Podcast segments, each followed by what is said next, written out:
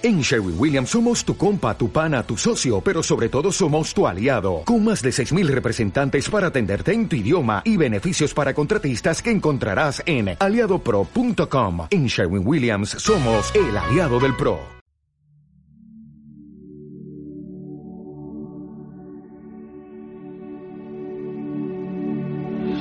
Este es el podcast del Centro Cristiano Esperanza Valencia. Deseamos que tu vida sea edificada y transformada.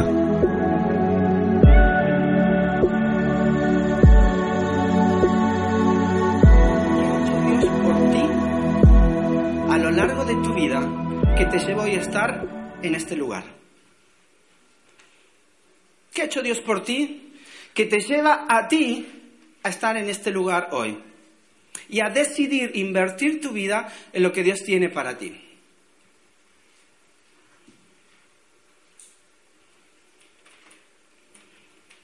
¿Ya lo pensaste? Algunos ni necesitan 30 segundos, algunos ya tenemos claro lo que Dios hizo por nosotros.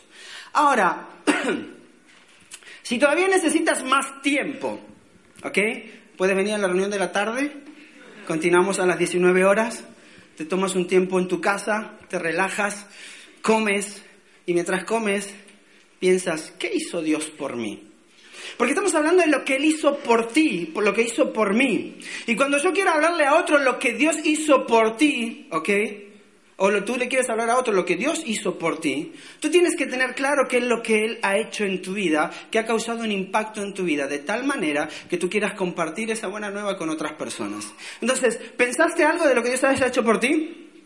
¿Sí? ¿Sí? ¿Alguno se atreve a decirme qué hizo Dios por ti? Ahora se puso más difícil la cosa. No, bueno, lo pensé, pero tampoco tanto. ¿Sí? ¿Qué hizo Dios por ti? ¿Te perdonó? ¿Ok? ¿Qué hizo por ti? Te ha sanado y te ha salvado tres veces de la muerte. ¿Qué ha hecho Dios por ti? ¿Por este lado? ¿Hay valientes de este lado, Emilce? Murió por ti, por tu salvación. Ok. ¿Qué ha hecho Dios por ti específico en tu vida? Y te voy a poner un ejemplo. Quizás tú dices, no, Dios restauró mi familia. Porque a veces es, fácil que generalicemos lo que Dios hizo por nosotros. No, yo quiero que, que tú pienses algo específico. No, no, Dios sanó mi vida de esta enfermedad. No, Dios me dio una nueva oportunidad porque yo estaba perdidísimo haciendo cualquier cosa en el mundo y Dios me dio una nueva oportunidad. No sé si te pasa que a veces cuando pensamos en lo que Dios hizo por nosotros, pensamos muy generalizado. No, Dios es mi Salvador, Dios es mi Señor. No, yo quiero, mira, no hay mayor evangelismo que tu propia vida, que tu testimonio. Mira, una enseñanza quizás no cambie la vida de una persona, pero tu testimonio impacta. Y cuando tú le dices a alguien, no, mira, mi vida era un desastre, yo estaba perdido en los vicios, en el, en, el, en, en el, alcohol, y yo casi estaba perdiendo a mi familia porque estaba metido en el alcohol, pero de pronto me encontré con Dios y Dios hizo algo en mi vida, me cambió, me transformó, y mi vida hoy es diferente, eso es un testimonio. Y quizás tú no sepas mucho de la Biblia y no tengas mucha teoría o no hayas ido a un seminario, pero Dios lo que necesita es tu testimonio. Por eso cuando Jesús se encontraba con una persona y era y la sanaba y la curaba y hacía algo, decía, bueno, ahora ve, alguno le dijo, cállense, no cuenten nada por algún momento, ok, después veremos eso. Pero otro decía, ve y cuenta, dilo, háblale a los demás lo que ha hecho contigo. Porque lo que hizo contigo es más importante que la información. No sé si me logro explicar. A veces creemos que el evangelismo o el llevar a alguien a encontrarse con Dios es darle mucha información. No, porque la paga del pecado es la muerte, si no te arrepientes te vas al infierno, filisteo incircunciso, etcétera, etcétera. Lo mandamos para un lugar y para el otro. Y esa persona nunca termina encontrándose con Dios. Pero cuando tú le hablas lo que Él hizo por ti, cuando yo le hablo a alguien lo que hizo por mí, a veces la gente te viene y dice, wow, si Dios hizo algo con este, con ella, lo puede hacer con cualquiera. ¿Nunca viste? Vieron que nosotros somos a veces de poner etiquetas, ¿no? ¿Sí? Los argentinos tenemos mucho esto. Ponemos muchas etiquetas. Y yo sé que en Latinoamérica pasa lo mismo. en toda Latinoamérica. Pero, decimos, mira, Dios puede haber muerto por todo, pero este que se encuentre con Dios, eso es imposible. ¿No te ha pasado alguna vez? ¿No te ha pasado ver una persona que te dice, este es tan malo, que hasta cuando el diablo lo ve sale corriendo? ¿No te ha pasado ver eso?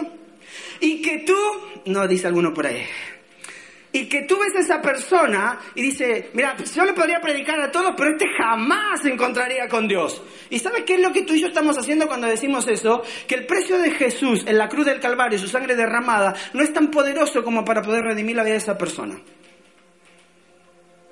Y le quitamos el mérito a Dios porque lo ponemos sobre nosotros. No, si a este yo le hablo y le digo ciertas cosas, esta persona va a encontrarse con Dios porque, bueno, este es más bueno, este es más dócil, este no ha hecho tantas cosas malas. Entonces se va a poder encontrar con Dios. Pero cuando tú tienes un amigo que es tan malo el desgraciado,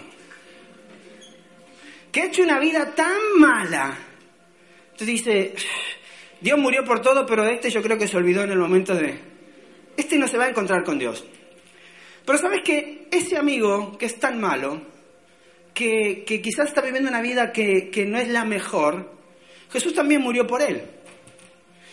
Y el cambio que Dios puede hacer en su vida, el testimonio de esa persona puede ser aún mayor que el testimonio que tenga yo en mi vida. Miren, a mí me pasaba algo. Yo fui toda la vida cristiano, bueno, soy, todavía no me morí. Eh, soy toda la vida cristiano, me crié en la iglesia, una iglesia pentecostal, de estas, eh, donde eh, tocábamos panderos, danza, baile, etcétera, ¿no? Hacíamos de, una fiesta, era esa la iglesia donde nos encontrábamos y salíamos mucho de campañas evangelísticas, ¿no? No sé si tú que te querías en ese contexto, ¿no? Salíamos a la calle, yo tenía un Fiat 600 rojito, así, y le poníamos un parlante arriba y nos íbamos con todo un grupete y por las calles con música y nos parábamos en una esquina y uno daba un mensaje de salvación y porque Dios te ama, arrepiéntete, Cristo viene pronto, etc. Y le mandábamos todo un mensaje de, salvación a las personas, ¿no? Y yo me creí en ese contexto y algo que me sucedió es que yo siempre me creí que, eh, eh, yo decía, bueno, está bien, yo conozco a Dios y todo, pero llegó un momento en mi vida en que yo dije, pero yo no tengo un testimonio tan así como este, ah, este fue el ladrón y lo metió en la cárcel y Dios se encontró con él y lo rescató y no sé cuánto. Entonces me empezó a pesar es decir, no tengo ese testimonio de que alguien se pudiera sentar y escucharme decir, wow, ¿de verdad tú fuiste así tan malo, tan perverso y Dios cambió tu vida? Porque a veces creemos, como fue en mi caso, de que el hablar a otra persona de lo que Dios hizo por nosotros es cuando hemos sido tan malos y tan perversos y que yo he sido malo. Pero un malo bueno. ¿Me explico?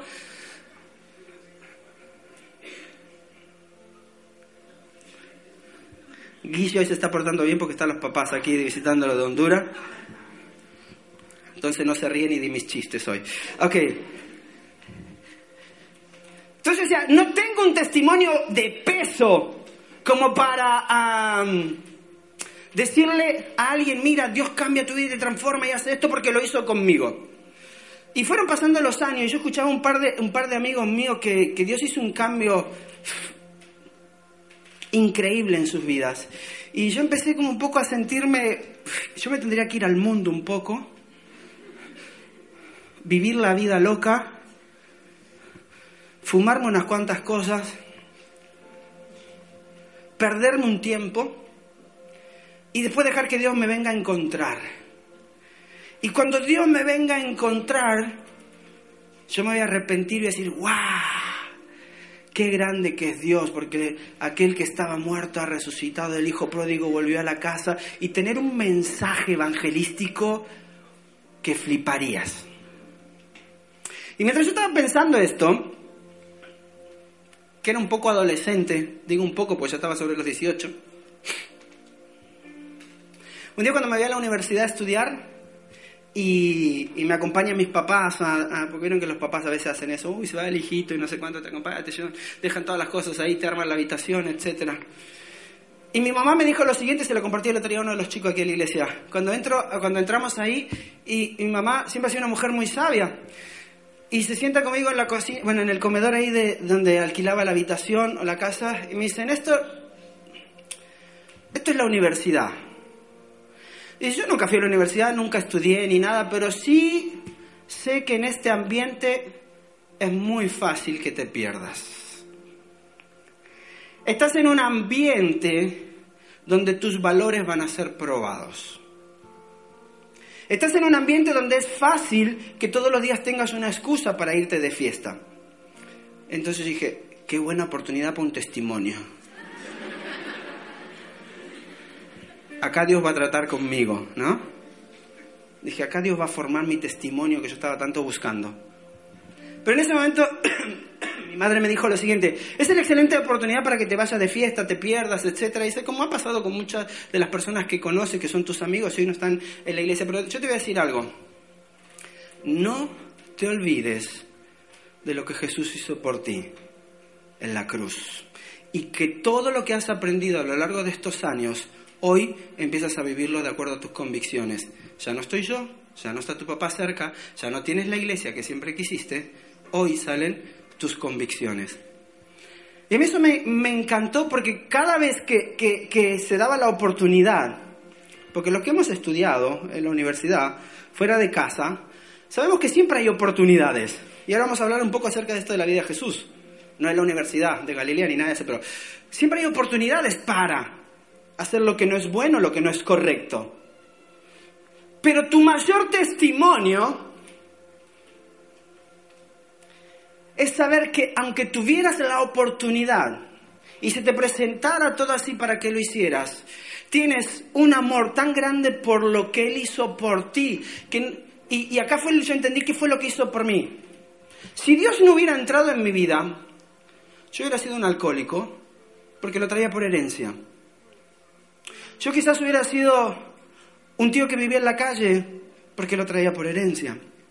Quizás hubiera sido un padre golpeador si hubiera criado en ese contexto, porque así venía por herencia.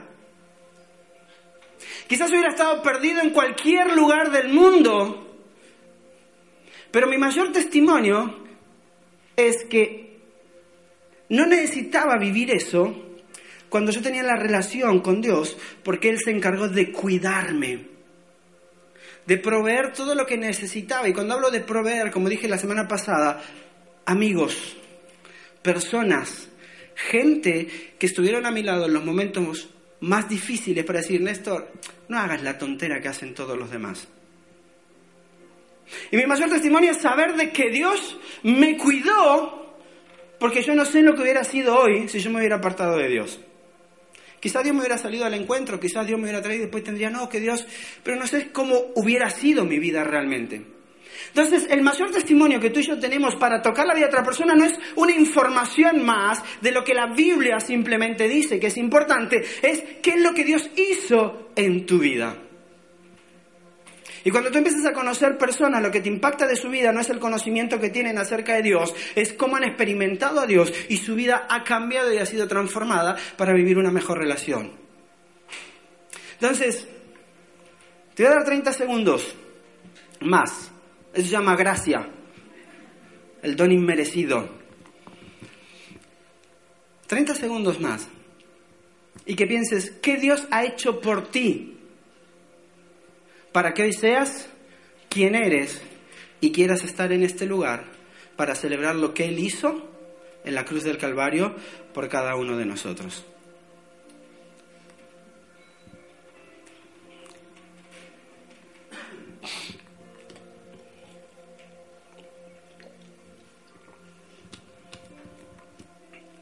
¿Lo tienes?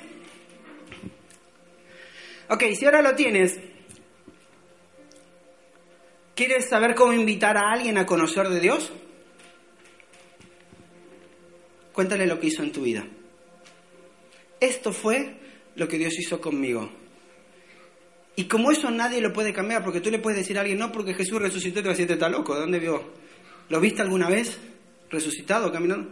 Pero cuando tú le dices lo que tú has vivido, experimentado, es tuyo porque es lo que Dios hizo en tu vida para tocar la vida de otras personas. Mira, quiero que leas conmigo Juan capítulo 15, versículo 13. Juan capítulo 15, versículo 13 dice, nadie tiene mayor amor que este, que uno ponga su vida por sus amigos. Y a lo largo de estos tres, estos tres fines de semana, como está hablando de Semana Santa, quiero que podamos ver solamente una cosa, qué es lo que fue, qué fue lo que Dios, Jesús, hizo por ti, qué fue lo que hizo por mí. Por eso te hacía pensar en qué es lo que hizo por ti, pero hay otras cosas más generales que nos tocaron a todos nosotros. Y quiero comenzar con la primera de ellas. ¿Qué es lo que hizo por ti? Mira, Jesús se hizo hombre. Y este es el primer gran problema de la controversia, de que cómo Dios, siendo Dios, se pudo haber hecho hombre. Y vamos a ver por qué se hizo hombre, ¿ok? Ahora, si tú estás en este lugar y quizás llevas tiempo conociendo de Dios y, asistiendo a una iglesia o haciendo parte del grupo de crecimiento o habiendo hecho un discipulado, quizás es parte de lo que tú has aprendido a lo largo de de estos años y es parte esencial de tu fe, de que Dios se hizo hombre. ¿Sí? De que Dios hizo hombre. ¿Cuánto estamos de acuerdo con eso? Dios tomó forma de hombre para acercarse a ti y a mí. Fíjate lo que dice 1 Juan 1.14. Entonces la palabra se hizo hombre, o sea Dios, y vino a vivir entre nosotros. Estaba lleno de amor inagotable y fidelidad. E, y hemos visto su gloria, la gloria del único Hijo del Padre. Romanos 5.8 dice, Dios mostró el gran amor que nos tiene al enviar a Cristo a morir por nosotros cuando todavía éramos pecadores. Mira, me encanta esta parte porque dice que aunque todavía éramos pecadores, Dios envió a su Hijo, o sea, Dios se hizo hombre para habitar entre nosotros, para morir por ti y por mí, para darnos una nueva oportunidad. Pero lo que me, lo que me encanta de este pasaje que está diciendo, dice, cuando todavía éramos pecadores. O sea, incluso antes de que tú y yo conociéramos a Dios, aunque tú y yo no supiéramos que eso estaba, eso estaba. Jesús había muerto por ti y por mí, aunque tú no hubieras aceptado ese regalo, aunque tú ni siquiera supieras que esa persona había muerto por ti, Él se había muerto por ti y por mí. Ahora, para morir por ti y por mí tuvo que hacerse hombre, tuvo que dejar de ser Dios para habitar en medio nuestro, para que pudiéramos nosotros, no simplemente decir, no, es que Dios está allá y yo estoy acá, Él no entiende lo que yo vivo, no, porque Jesús vivió y experimentó lo que tú y yo íbamos a poder experimentar vivió lo que tú y yo podíamos llegar a vivir para que, para que nos sintiéramos identificados en que a Él, que Él quizás siendo Dios, en su condición de hombre, vivió lo mismo que tú y yo podíamos experimentar.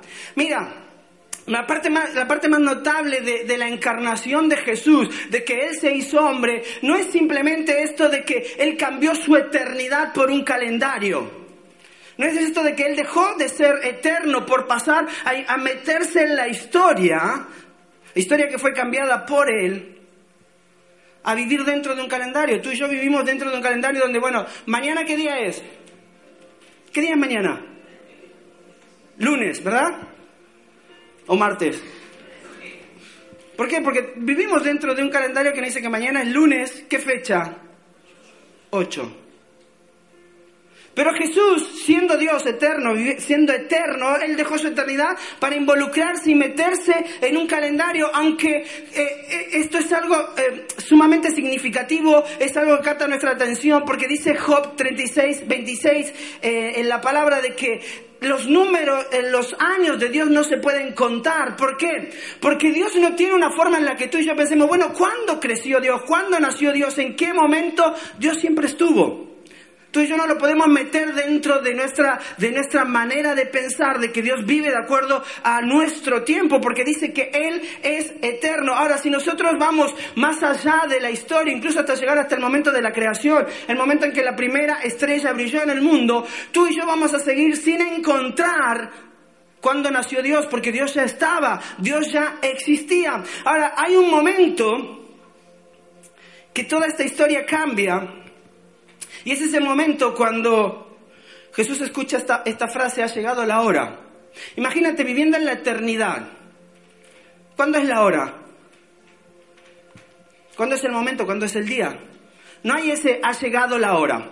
Pero llegó ese momento en que la historia cambió para Jesús cuando escuchó esta palabra ha llegado la hora. Y fíjate, hubieron muchos momentos en, su vida donde Jesús tuvo que escuchar esto de ha llegado la hora. Cuando era niño llegó la hora de abandonar el templo. ¿Por qué? Porque ya se tenían que ir a casa, se tenían que ir con mamá y papá. Llegó la hora en que Jesús tenía que ir a morir a la cruz. Jesús, siendo eterno, siendo el Hijo de Dios, decidió tomar forma de hombre por ti y por mí, para darnos una nueva oportunidad. Pero lo más importante de eso no es que Dios haya dejado su eternidad para venir a vivir con nosotros. No es, no es aquello de que por un momento era espíritu y por otro momento pasó a tener todas las limitaciones como las tenemos tú y yo, para poder entender mejor nuestra vida. Eso no, no, es lo más impresionante de lo que Dios haya hecho por ti y por mí. Dice Salmo 139, 7, el rey David está escribiendo, dice, jamás podría escaparme de tu espíritu, jamás podría huir de tu presencia. Si, hubo, si subo al cielo, allí estás tú, si desciendo a la tumba, allí estás tú. ¿Alguien tiene una suegra así parecida? ¿No? Ok.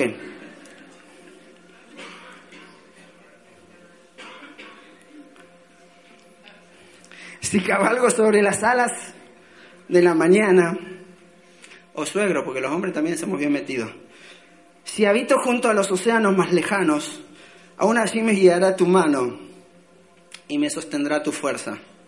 Dijo una suegra por allí, estamos hechos imagen y semejanza de Dios. Yo estoy en todos lados, ¿no? Pero me encanta lo que el salmista está diciendo. Era la pregunta que tú y yo nos hacemos, ¿dónde está Dios?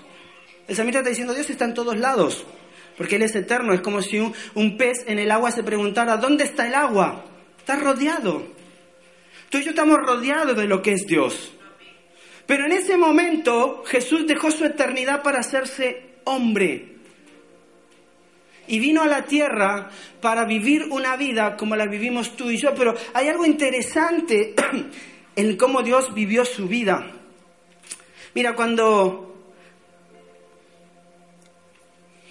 Jesús vivió en, esta tierra, a pesar de ser Dios, llegó a ser tan finito como tú y yo. Su infinidad pasó de limitarse a un cuerpo humano al cansancio que tú y yo sentimos a veces cuando estamos agotados. Su infinitud pasó a, a, pasar de estoy por todos lados y llego a todos lados a simplemente estar, llego hasta donde puedo estar, el ancho de mis brazos. Llego hasta donde puedo estar, o puedo, llego hasta donde puedo caminar con mis pies. Porque Jesús tomó forma de hombre para acercarse a ti. Y esto es lo importante de nuestra fe. Que tú no ves a un Dios lejano, sino ves a un Dios que entiende tu vida y que ha vivido cosas en su vida que llevan a entender las situaciones que estás pasando, que pasas cada día, cada semana. Ahora, me encanta porque seguramente Jesús alguna vez estuvo tentado. Mira, si tú hubieras sido Jesús y tú tuvieras los superpoderes de eh, los Vengadores, la capitana Marvel,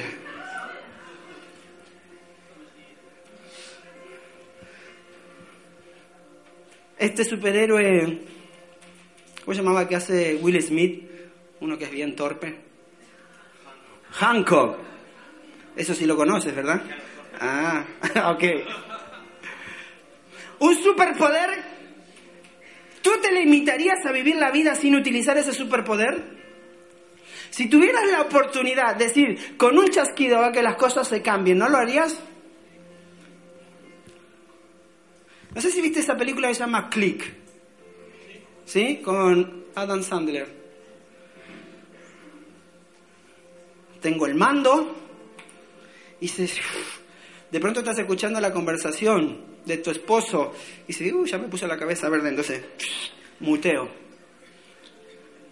dice, José Manuel, te muteo.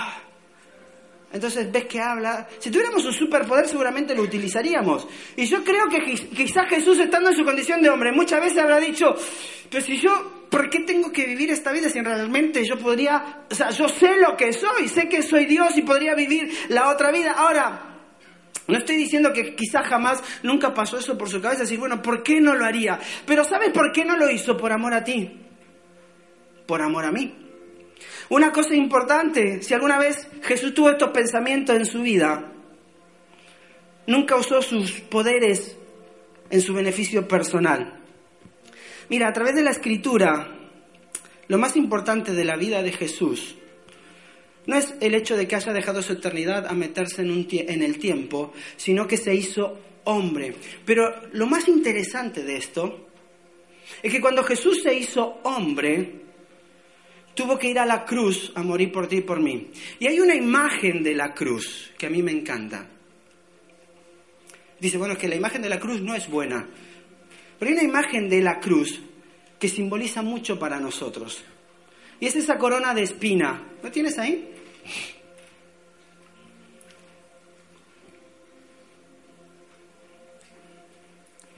Quizás tú has visto una corona de espina. ¿Ok? Y Jesús siendo rey, siendo Dios, dejó esa corona eterna para ponerse otra corona diferente. Y ahora yo quiero que entendamos lo que significa esta corona de espina. Se le iba a poner a uno, pero tiene espinas de verdad, entonces no. La hicieron muy bien. Yo quiero que entienda lo que significa esta corona de espina. Mira, a lo largo de la historia, la corona de espina no es el pecado, es la paga del pecado. Entonces, ¿por qué Jesús, siendo Dios quien fue, tuvo que llevar una corona de espinas que simbolizaba la paga del pecado, no el pecado en sí? Es la paga del pecado. Y mira, yo quiero leerte a través de la escritura lo que simboliza esto. En Génesis 3, 17 al 18 dice, cuando estaba Adán y Eva, ¿se acuerdan de nuestro amigo Adán y Eva que me ha hablado un montón, que gracias a ellos pasa todo lo que pasa? Ok, Génesis 3, 17 dice, así que pondré una maldición en la tierra y sigue diciendo luego, la tierra producirá espinas y maleza para ti. Y tú comerás las plantas del campo. O sea, la maldición, la paga del pecado de Adán y Eva fue que Dios dijo, la tierra va a producir espinas. ¿Te pinchaste alguna vez? A una vez no, es que la vida es como color de rosa, sí, pero cogiste alguna rosa de verdad de ahí de... ¿Y tocaste esas espinas?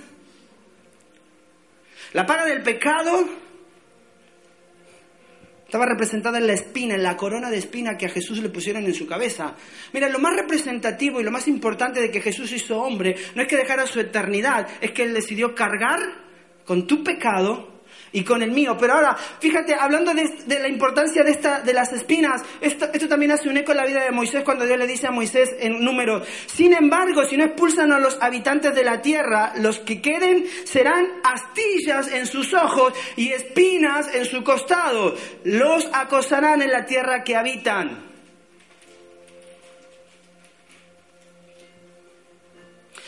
Sigue hablando la Biblia en otro pasaje, incluso Jesús compara a la gente perversa. ¿Conoces alguna gente perversa? No levantes la mano. Dice así Proverbio 22. Espinos y lazos hay en el camino del perverso. El que guarda su alma se alejará de ellos. Pero eh, no hace falta ser muy inteligente. Tú dices, cada vez que me acerco a esta persona me daña, me lastima, me hiere. ¿Por qué? Porque hay espinos en su vida que afloran a través de sus actitudes, a través de sus palabras.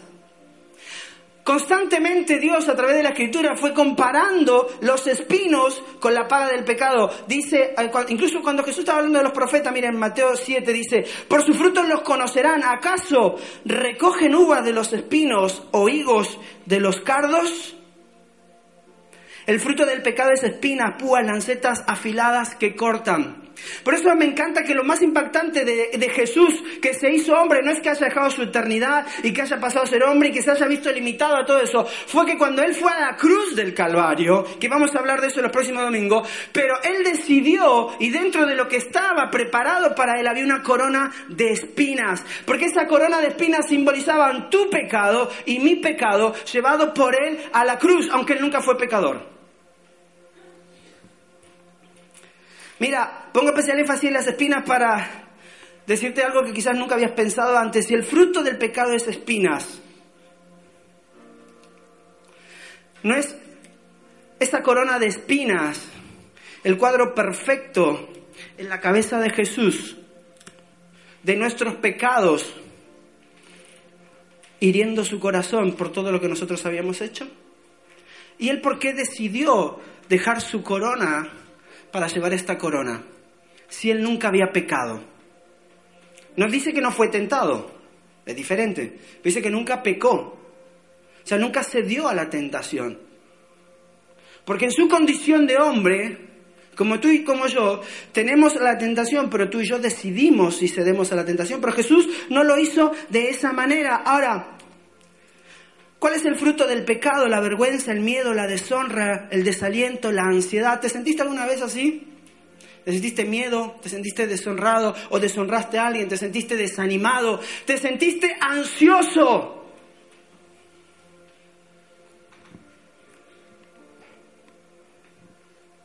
Pero Jesús cargó todo eso sobre su vida y lo hizo por ti. Ahora, me encanta porque no ocurrió esto en, en, la vida de Jesús. Porque Jesús nunca conoció los frutos del pecado hasta que dice la Biblia que se hizo pecado por nosotros. En el momento que Él cargó esa corona de espinas en su cabeza, simplemente representando lo que significaba esto. De que esa corona de espinas significaba la consecuencia de tu pecado y mi pecado, es lo más grandioso que Jesús hizo al hacerse hombre. Decidir cargar la culpa de tus pecados y de mis pecados a través de esto. Ahora, cuando tal cosa ocurrió, todas las emociones del pecado se volcaron sobre él, porque es lo que él estaba haciendo, estaba sintiéndose de esa manera. Pero fíjate, Dios no Jesús no se sintió ansioso, Jesús no se sintió culpable, pero fíjate lo que dice Mateo 27, 46. Dice, Dios mío, Dios mío, ¿por qué me has desamparado? ¿Por qué me desamparaste? ¿Alguna vez te sentiste alejado de Dios? No hace falta que levantes tu mano, pero ¿alguna vez te sentiste alejado de Dios porque hiciste algo malo en tu vida que trae culpabilidad, que trae ansia, que trae amargura? ¿Te sentiste así? Yo me he sentido así un montón de veces. Y nos sentimos alejados de Dios. Decimos, Dios mío, Dios mío, ¿por qué me desamparaste? Ahora, esta no es una oración de un, de un santo, esta es la oración de un pecador. ¿Por qué me abandonaste? ¿Por qué me dejaste? Y cuando Jesús estaba ahí en la cruz con esa corona de espinas, o estaba llevando esa corona de espinas, Jesús se sintió abandonado con Dios, pero no por lo que Él había hecho, sino que lo hizo por ti y por mí, por cargar tu pecado y mi pecado.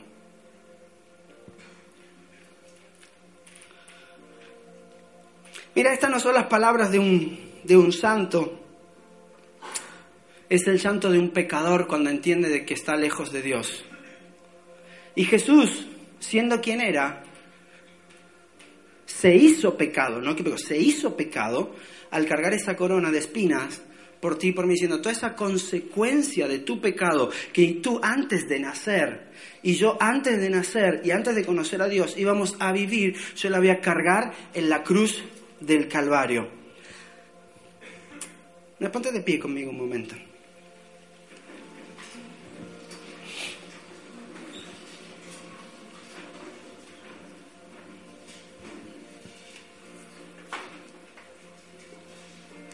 Mira, lo más maravilloso de su venida no es que que haya pasado de no necesitar nada a entrar en este mundo y necesitar aire, necesitar comida, necesitar agua y pasar ese proceso como hombre. Lo más, lo más maravilloso de, de él hacerse hombre no es de que se haya mantenido en calma mientras sus amigos lo abandonaron y lo dejaron solo en el momento más crucial de su vida.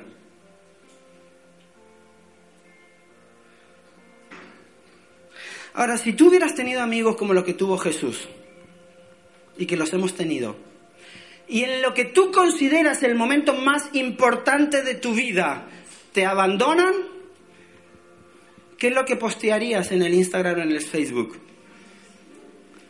Yo te voy a decir lo que postearías. ¡Ja!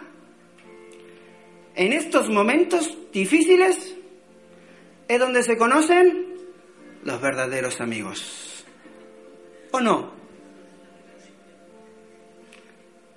Amén, hermano Instagram, Facebookero, YouTubero, Twittero. Pero lo más importante de Jesús no es que se haya mantenido en calma cuando sus doce amigos lo abandonaron en el momento más crítico. Y no posteó nada ni dijo nada acerca de ellos, porque después lo fue a buscar, porque entendía que lo que hacía no lo hacía por él, lo hacía por ellos. Lo que hacía lo hacía por ti. Mira, lo más importante de Jesús no es que se haya negado a defenderse en el momento en que lo castigaban, lo escupían, le clavaban una lanza. Eso no es lo más importante de la encarnación de Jesús cuando estuvo en medio nuestro. ¿Sabes qué es lo más importante de su encarnación? De que Él se haya hecho hombre, que todo lo que vivió, lo vivió por ti. Que todo lo que Él sufrió, lo sufrió por ti, lo sufrió por mí. De que el cargar esta corona de espinas, lo hizo por ti y lo hizo por mí. Mira, la Semana Santa yo no sé cuál es el concepto que tú tienes o, de dónde vienes o, o, cuál es la realidad del contexto en el que has aprendido esto. Pero la Semana Santa se trata de una cosa. Dios haciendo algo por amor solamente por ti. Y aunque nosotros podamos hablar de esos doce que lo abandonaron en el momento más difícil, ¿eh? mi pregunta es, ¿cuántas veces tú y yo lo abandonamos a Jesús? Porque queremos vivir nuestra propia vida. Porque sabiendo lo que Él hizo por nosotros, esto que tú pensabas, esto que tú pensabas recién, de que, ¿qué hizo Jesús por mí?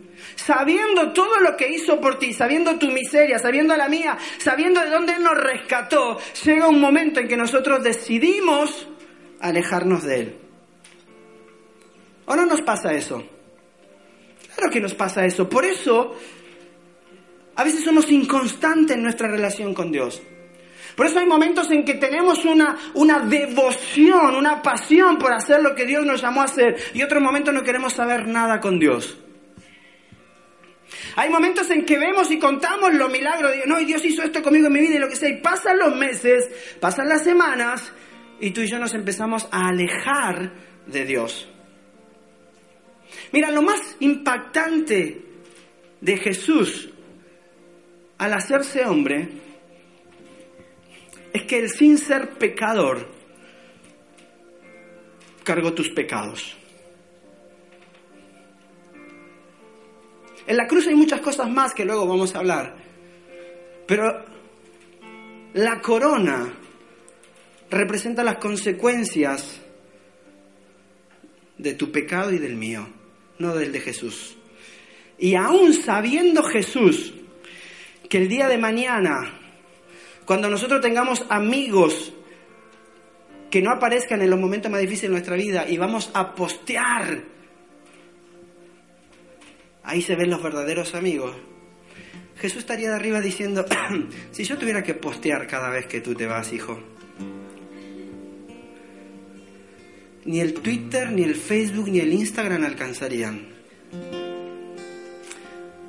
Hubiera creado otra aplicación que se llama Eternidad del Cielo Y no te la tendrías que descargar en tu móvil, la verías ahí cuando mires hacia arriba.